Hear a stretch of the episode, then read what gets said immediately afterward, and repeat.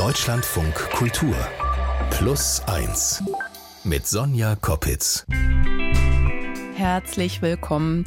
Hier geht es ja jede Woche um Menschen, die so eine Veränderung im Leben durchgemacht haben und die vielleicht auch eine kleine Veränderung in ihnen anregen.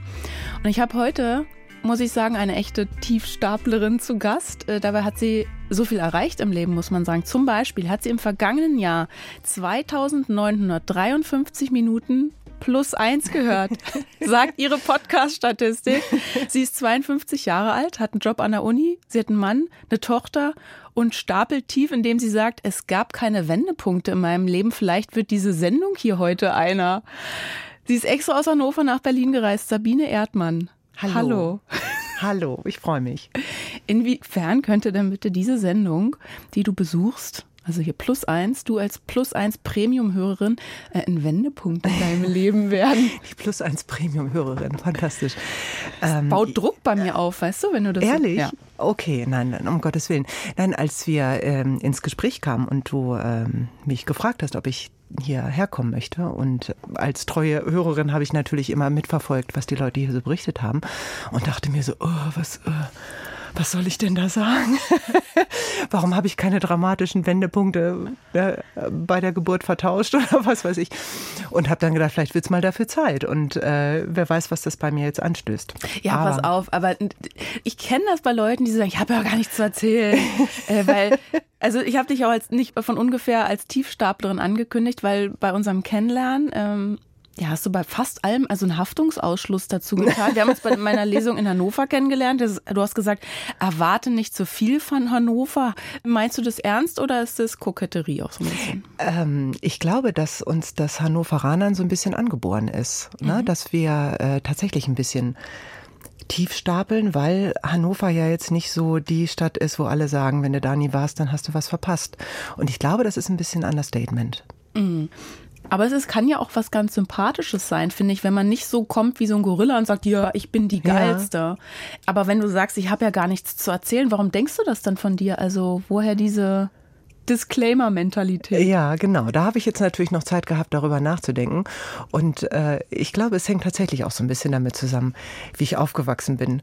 Dass ich äh, noch nicht mal im Brustton der Überzeugung sagen kann, ich bin ein Dorfkind, denn ich habe ja in der Straße außerhalb des Dorfes gewohnt. Ne? Also ein entzückendes, wirklich entzückendes kleines Dörfchen, aber ich habe eben in der Straße gewohnt.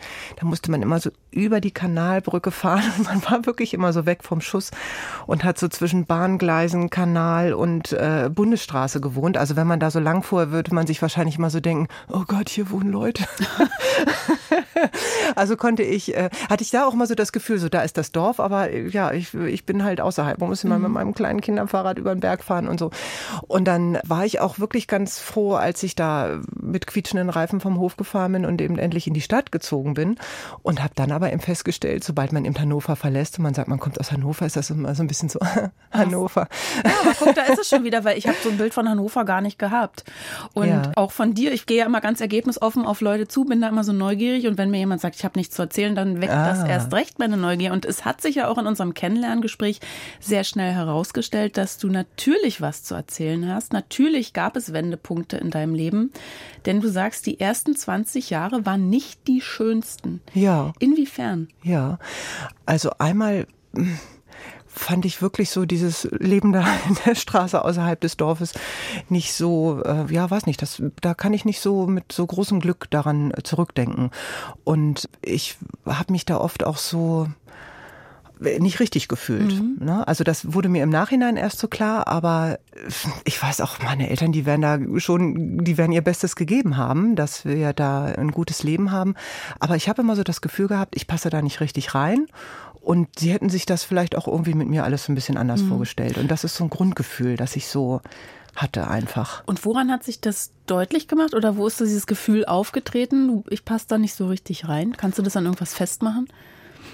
Ja, dass ich von vornherein eigentlich immer erstmal dachte, dass Leute mich nicht mögen zum Beispiel. Mhm. Das habe ich, das war wirklich schon so ein Kindergartengefühl, dass ich immer so dachte, na, die Erzieherin, die mögen mich bestimmt nicht. Aber es ist ja auch klar. Also das finde ich so richtig traurig, wenn ich da im Nachhinein drüber nachdenke, ne? dass das so fest in mir verankert war. Mhm. Und das mir, so kann ich das jetzt als Erwachsene formulieren, dass ich, mir so Zuspruch einfach und Unterstützung gefehlt hat.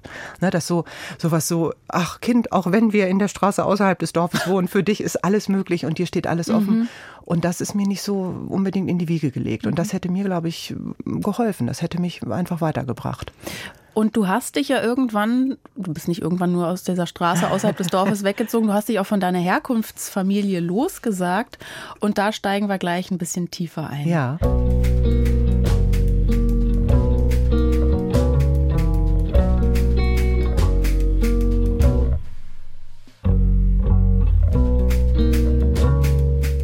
Gast ist eine waschechte Premium Plus 1 Hörerin, so Sabine Erdmann, extra aus Hannover angereist, um heute mein Gast zu sein. Und so als waschechte Tiefstaplerin sagst du ja von dir selbst, du bist noch nicht mal ein Dorfkind, ne, außerhalb des Dorfes aufgewachsen. Und ich habe schon angedeutet, die ersten 20 Jahre waren nicht so schön.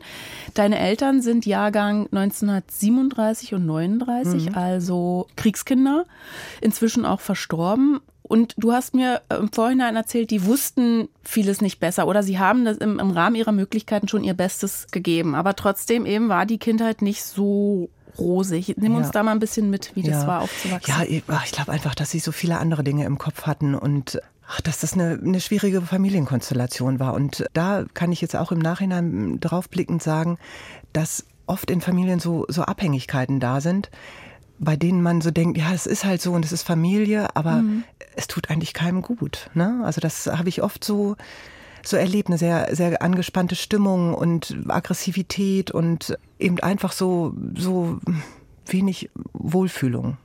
Wie, wie sind dein, also wie ist das Verhältnis zu deinen Eltern gewesen? Wie ist zum Beispiel dein Vater mit dir umgegangen? Ach, mit meinem Vater war das entspannter, so die Zeit, als ich eigentlich noch kleiner war, ne? so ein mhm. kleines liebes Mädchen. Ne? und das wurde dann eben etwas komplizierter, als ich in die Pubertät kam. Und ich selber habe das immer gar nicht so realisiert, dass ich in die Pubertät komme. Das habe ich an meinem Alter abgelesen. Aber ich kann mich immer noch so an dieses Entsetzen meiner Eltern erinnern. Immer so, was ist denn mit dir los und warum bist du so? Und äh, du warst doch mal ganz anders.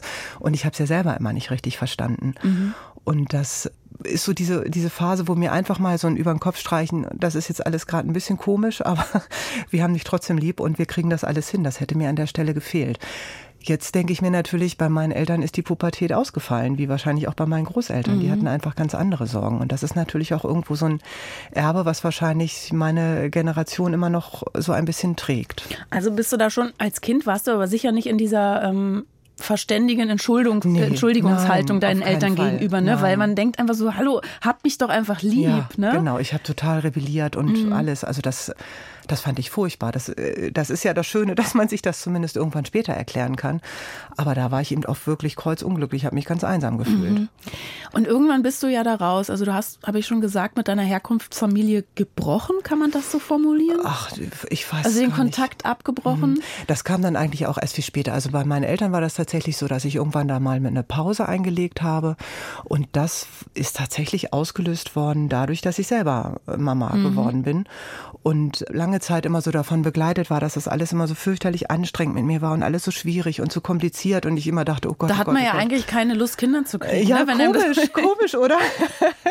Aber irgendwann hatte ich tatsächlich den Wunsch. Also das, äh, ich mhm. wollte tatsächlich, äh, also meine Tochter ist wirklich ein absolutes Wunschkind.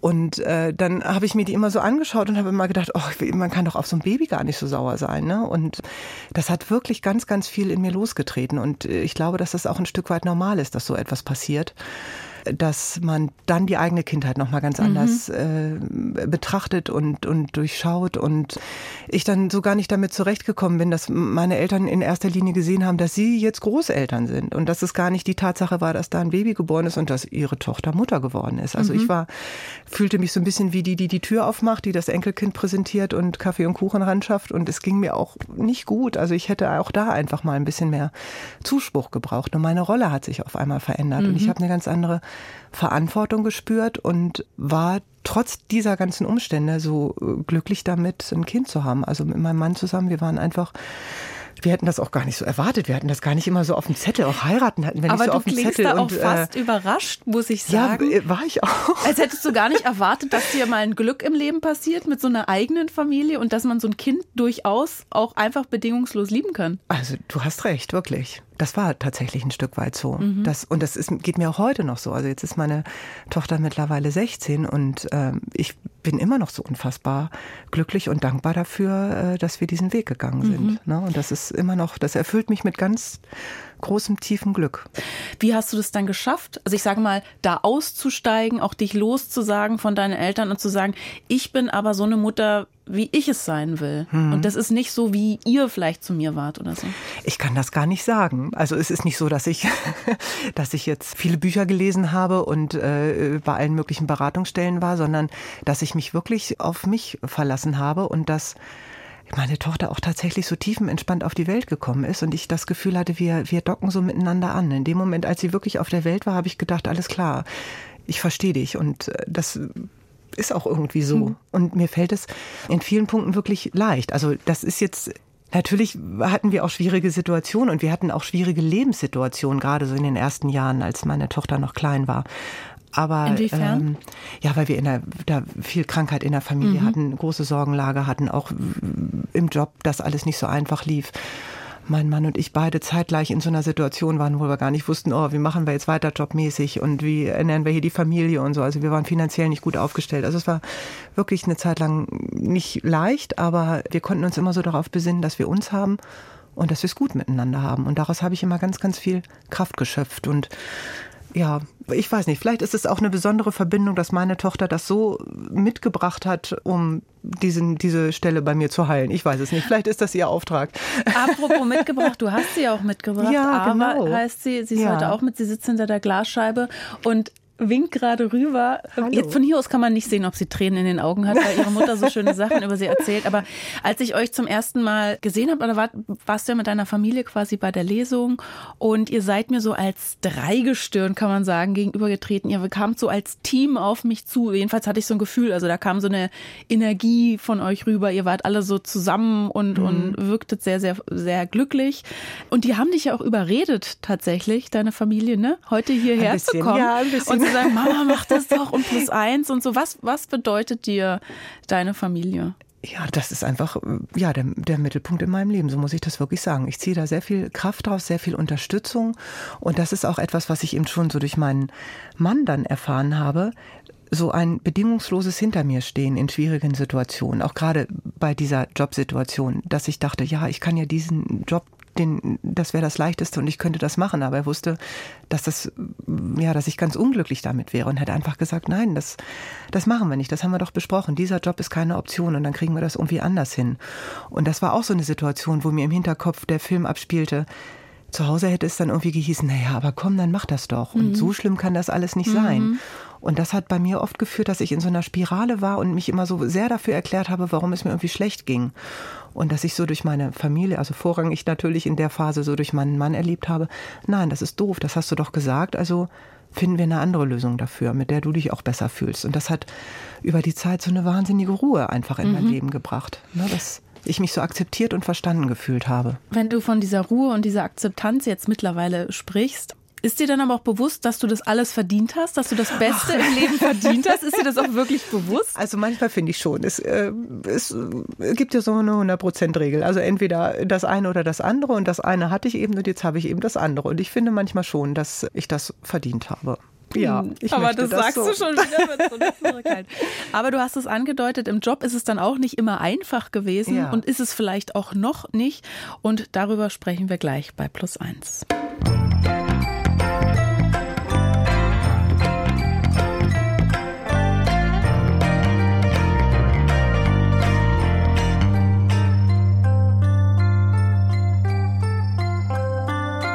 Das nenne ich mal eine sehr, sehr kreative Berufsbeschreibung. Sabine Erdmann arbeitet als Perle Reloaded.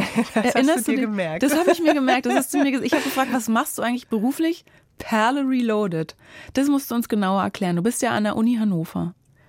Ja, also ich habe, äh, bevor ich in Elternzeit gegangen bin, habe ich äh, lange in einem ja etwas turbulenteren Job gearbeitet und habe dann entschieden, dass ich den so eigentlich nicht weitermachen kann, weil ich dann das Gefühl habe, ich werde entweder dem, dem Job nicht gerecht oder meiner Familienrolle nicht gerecht und habe mir dann überlegt, was kann ich denn eigentlich aus dem Job rausziehen, was ich so ein bisschen in abgespeckter Version weitermachen kann. Und im Prinzip machen mir diese ganzen administrativen Dinge total Spaß. Also ein absoluter Gamechanger in jedem Vorstellungsgespräch ist immer, wenn ich sage, ich mache so gerne Ablage. bin ich quasi mit einem Fuß in der Tür. Das ist immer ganz witzig. Und ähm, habe dann eben einfach wirklich geschaut, aus der Elternzeit heraus einen Job zu finden. Das äh, war jetzt auch echt nicht mhm. einfach, ne? Mhm. weil äh, da mit so einem kleinen Kind in dem Alter, wo sich jeder wahrscheinlich denkt, die kriegt noch ein zweites, war das nicht ganz leicht. Aber da bin ich eben dann in einer Einrichtung gelandet, wo ich mich in diesem administrativen Bereich total austoben konnte und die mich dort auch tatsächlich immer Perle genannt haben. Aber Perle fand ich jetzt ein bisschen zu abgeschmackt und dachte ein bisschen Perle reloaded. Und das äh, hat sich irgendwie so eingebürgert mhm. und hört sich ein bisschen cooler an als Sekretärin. Das, was du ja ursprünglich gearbeitet hast, war Marketing, nicht ja. so vereinbar mit Familie. Und dein Mann hätte ja auch sagen können, ja, du, äh, Sabine, mach doch und ich kümmere mich ums Kind.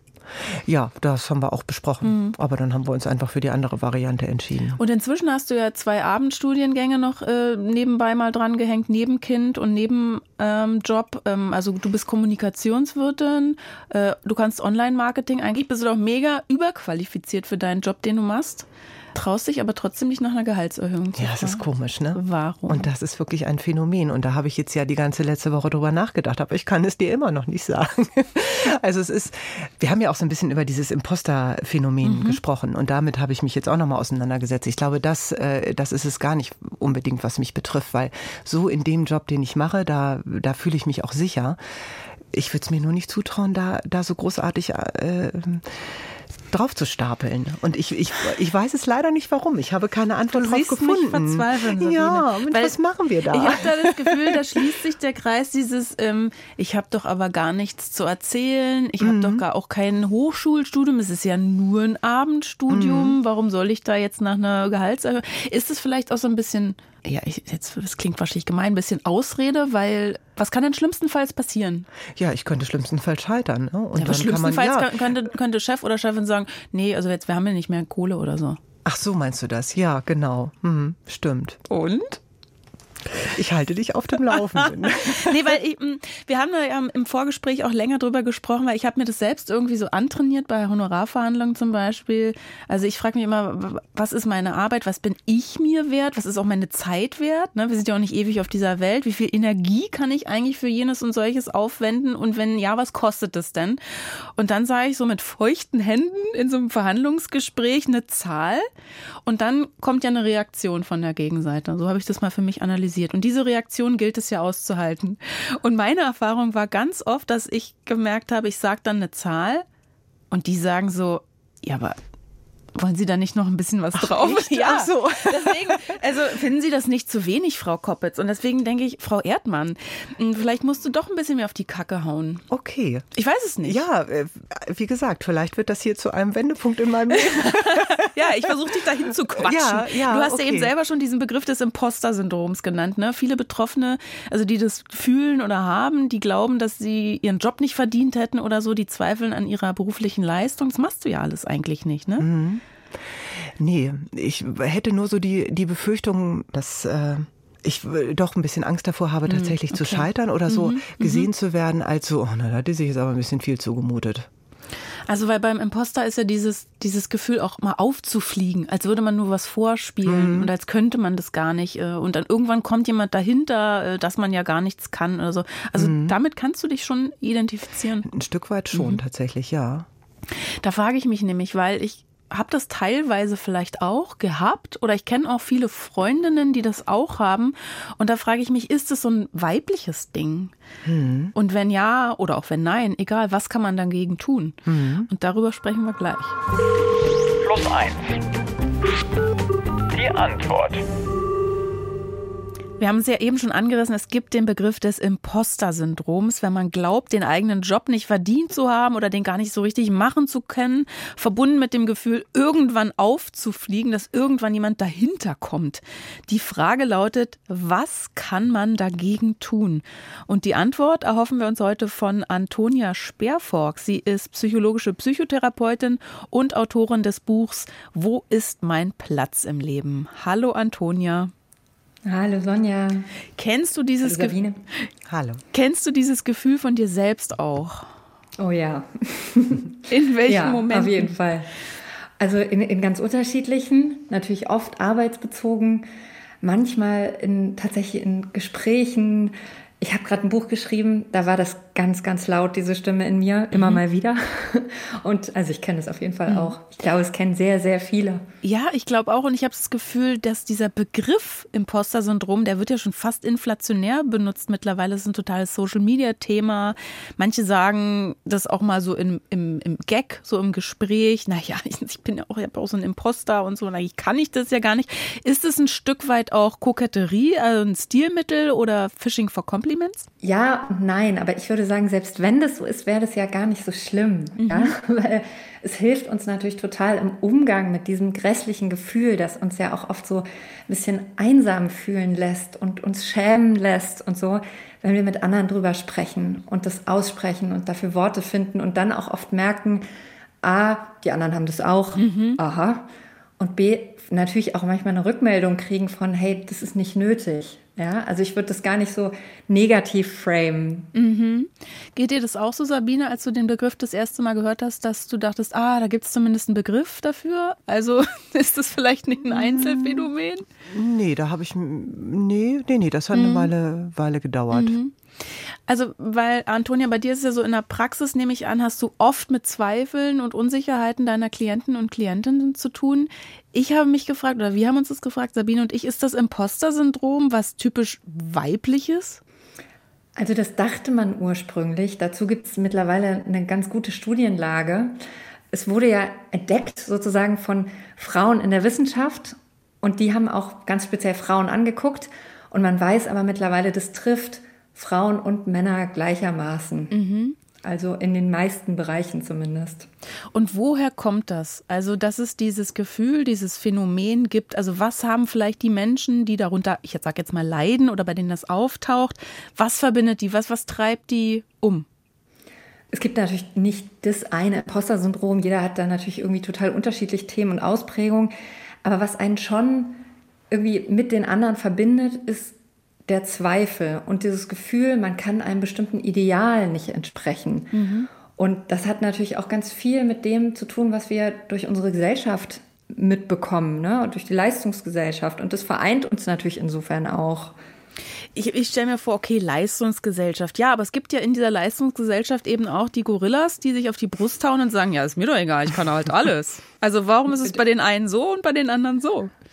Das stimmt. Also zum einen muss man natürlich fragen, haben die Gorillas wirklich so ein Gorilla-mäßiges Selbstbewusstsein mhm. oder versuchen die das nicht auch manchmal unterm Brusthauen ein wenig zu verbergen? Und auf der anderen Seite gibt es natürlich ganz viele Faktoren, die da eine Rolle spielen. Also man kann das nicht alles auf die Gesellschaft schieben. Es gibt ähm, die familiären Prägungen, die wir so mitbekommen haben, spielen natürlich eine total große Rolle. Also wie ist mit Leistung, wie sind mit, ist mit Fehlern etc. bei uns umgegangen worden, als wir aufgewachsen sind. Auch ganz konkrete Erfahrungen spielen eine Rolle. Was habe ich schon für Rückmeldungen gemacht, äh, bekommen? Was habe ich für Leistungen auch schon erbracht, für mhm. die ich eine gute, also für die ich eine gute Rückmeldung bekommen habe? Wo bin ich schon mal gescheitert? Das ist sowas ganz, ganz unterschiedliches. Und da gibt es natürlich so ein bisschen so eine, so das Wesen, würde man vielleicht so sagen, was eine Rolle spielt. Wie sind wir so gepolt? Sind wir eher intro oder extrovertiert? Und dazu kommen die ganzen Erfahrungen, die wir machen in der Welt. Wie war das bei dir, Sabine, wenn du jetzt an, also wenn wir über Leistung sprechen, wie war der Leistungsanspruch in deiner Familie? Wie wurde damit umgegangen? Das war gar nicht so ein großes Thema tatsächlich. Also nee, war das, egal, wie du in der äh, Schule warst? Ja, tatsächlich so ein ah, bisschen. Okay. Ne? Das äh, äh, habe ich ja auch gelesen, dass es oft so darum geht, dass man an Leistung gemessen wird, aber mhm. das kann ich gar nicht mhm. so sagen. Das war Antonia, hat es dann vielleicht auch manchmal was Gutes, wenn man denkt, man sei nicht gut genug? Das treibt ja vielleicht auch an, oder? Absolut. Das ist ein bisschen eine Frage des Ausmaßes. Also man kann sich schon fragen, wo spornt es mich noch an und wo hilft es mir vielleicht auch so mein Bestes zu geben oder mein ausreichend Bestes. Weil tatsächlich, wie du sagst, es hilft ja auch beim, bei der Ausdauer, ja, dabei irgendwie dran zu bleiben.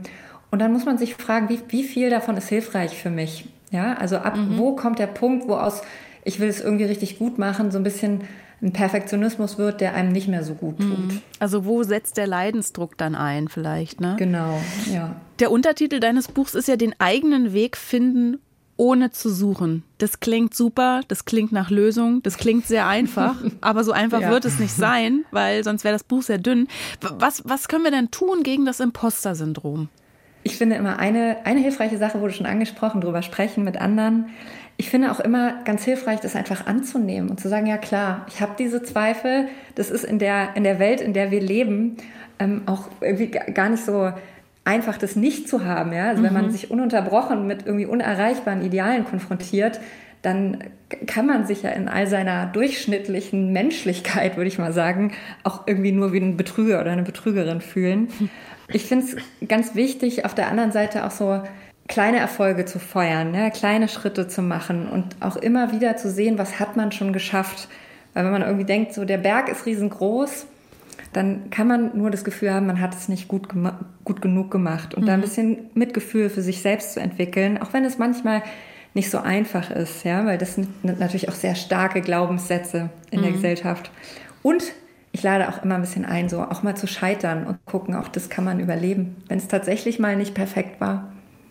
Sabine, du hattest noch einen Kniff aus der Serie äh, Sex and the City. Ja. Ich krieg's nicht mehr zusammen. Es hatte was mit einer Socke zu tun. Genau, das, das fiel mir bei dem Thema so ein bisschen ein, dass die äh, eine äh, Protagonistin da, Charlotte, in einer Galerie gearbeitet hatte äh, und ein Künstler Frauen als Männer äh, fotografiert hat mhm. und äh, Charlotte sich ganz lange dagegen gewehrt hat und irgendwann dann den Tipp bekam, sich doch so einen Bund Socken in die Hose zu stecken. Und äh, dann hat sie auch diese Fotos gemacht und war begeistert und alles wurde gut. Das ist natürlich alles viel besser erzählt in der Sendung, aber das hat sich äh, eine Zeit lang bei uns zu so einem Running Gag entwickelt. Ne? Also siehe da, Antonia, wäre das auch was, was du mit deinen, äh, was du in der Praxis besprechen? Einfach mal einen Bund Socken in die Hose und dann. Äh, Kannst ja mal vorschlagen. Ja. Aber was, was daran natürlich vielleicht wirklich ganz hilfreich, ich kenne jetzt die Folge nicht, aber das ist so ein bisschen dieses, ich gebe mir selbst einen Vertrauensvorschuss Vorschuss. Mhm. Und ich stelle mich ein bisschen selbstbewusster hin, ja. als ich eigentlich bin und fake das auch so ein kleines ja. bisschen. Das ist wirksamer, als man auf den ersten Blick so denken könnte, ja. Die Körperhaltung hat ja auch wirklich viel damit zu tun. Ich sage immer, diese Rockstar-Pose kann man ja auch mal einnehmen. Breitbeinig ja. hinstellen, mit beiden Beinen fest auf dem Boden, eine Hand in die Luft. Ja, das macht ja was mit einem. Also vielleicht fake it till you make it. Ja, gar nicht und, so schlecht. Und dann äh, klappt es vielleicht auch mit dem Imposter-Syndrom. Antonia, ich danke dir sehr für das Gespräch. Antonia Sperrfock war das. Sie ist Psychologin und Psychotherapeutin und hat das Buch geschrieben, Wo ist mein Platz im Leben? Vielen Dank, Antonia. Vielen Dank für die Einladung. Bis dann. Tschüss. Tschüss. Tschüss. Träume. Ein Traum ist, dass ich gerne mit meinem Freund und unseren zwei Hunden noch reduzierter für drei oder sechs Monate gerne einmal leben möchte. Das heißt, nur mit dem Zelt und dem nötigsten Gepäck durch Südeuropa wandern. Ich habe da jetzt kein bestimmtes Land vor Augen. Das könnte ein halbes Jahr in Griechenland sein, das könnte aber auch verschiedene Länder beinhalten. Und mir wäre es wichtig, noch mehr herauszufinden, was brauche ich wirklich zum Leben, mich noch weiter zu reduzieren, noch enger mit der Natur zu leben. Was mich bisher davon abgehalten hat, ist Bequemlichkeit, weil ich das, was ich habe, natürlich zu schätzen weiß. Und auch ein kleines bisschen die Planung, weil ich das berufliche auch managen müsste. Aber das sind alles Dinge, die sich relativ einfach, denke ich, lösen lassen würden. Und für mich wäre das der Traum, dieses Jahr damit schon mal anzufangen, vielleicht eine kleinere Tour zu machen und dann im nächsten Jahr das Ganze durchzuziehen. Hörerin Sabine Erdmann war heute zu Gast.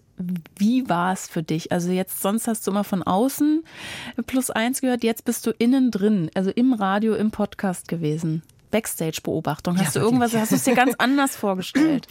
Nein, das tatsächlich nicht. Nein, ich, ich fand, das war eine ganz entspannte Angelegenheit. Ich habe mich hier sehr wohl gefühlt bei dir und ähm, ja, fand auch jetzt gerade den, den Einspieler mit Antonia äh, auch wirklich noch ganz spannend. Und dieser Hinweis, sich wirklich diese Erfolge, die man hat, mal zu merken. Mhm. Ne? Und ähm, auch äh, sich auf so etwas zu besinnen, wenn es einem gerade nicht so gut geht oder man denkt, man schafft irgendetwas nicht. Und die vielleicht sogar aufzuschreiben oder sowas, das ist ähm, eine tolle Methode. Was war dein letzter Erfolg? Äh, mein kleiner Erfolg war heute, dass ich trotz meines immer miserablen äh, Zeitmanagement den Zug heute Morgen bekommen habe. Denn äh, ich war ganz zuversichtlich der Meinung, der Zug fährt um 9.33 Uhr. Aber nein, er fuhr um 9.22 Uhr. Aber meine Zeitplanung hat es trotzdem zugelassen, diesen Zug zu erreichen. Und ganz ehrlich, das kann ich mir auch schon auf die Fahne schreiben, weil ich habe auch schon viele Züge von hinten gesehen. Oder saß so im Zug und dachte, oh Gott, ich brauche eine Lungentransplantation, weil ich so gerannt bin und so. Also von daher, äh, gemessen an Antonias Ratschlag, wollen wir doch auch die kleinen Erfolge feiern.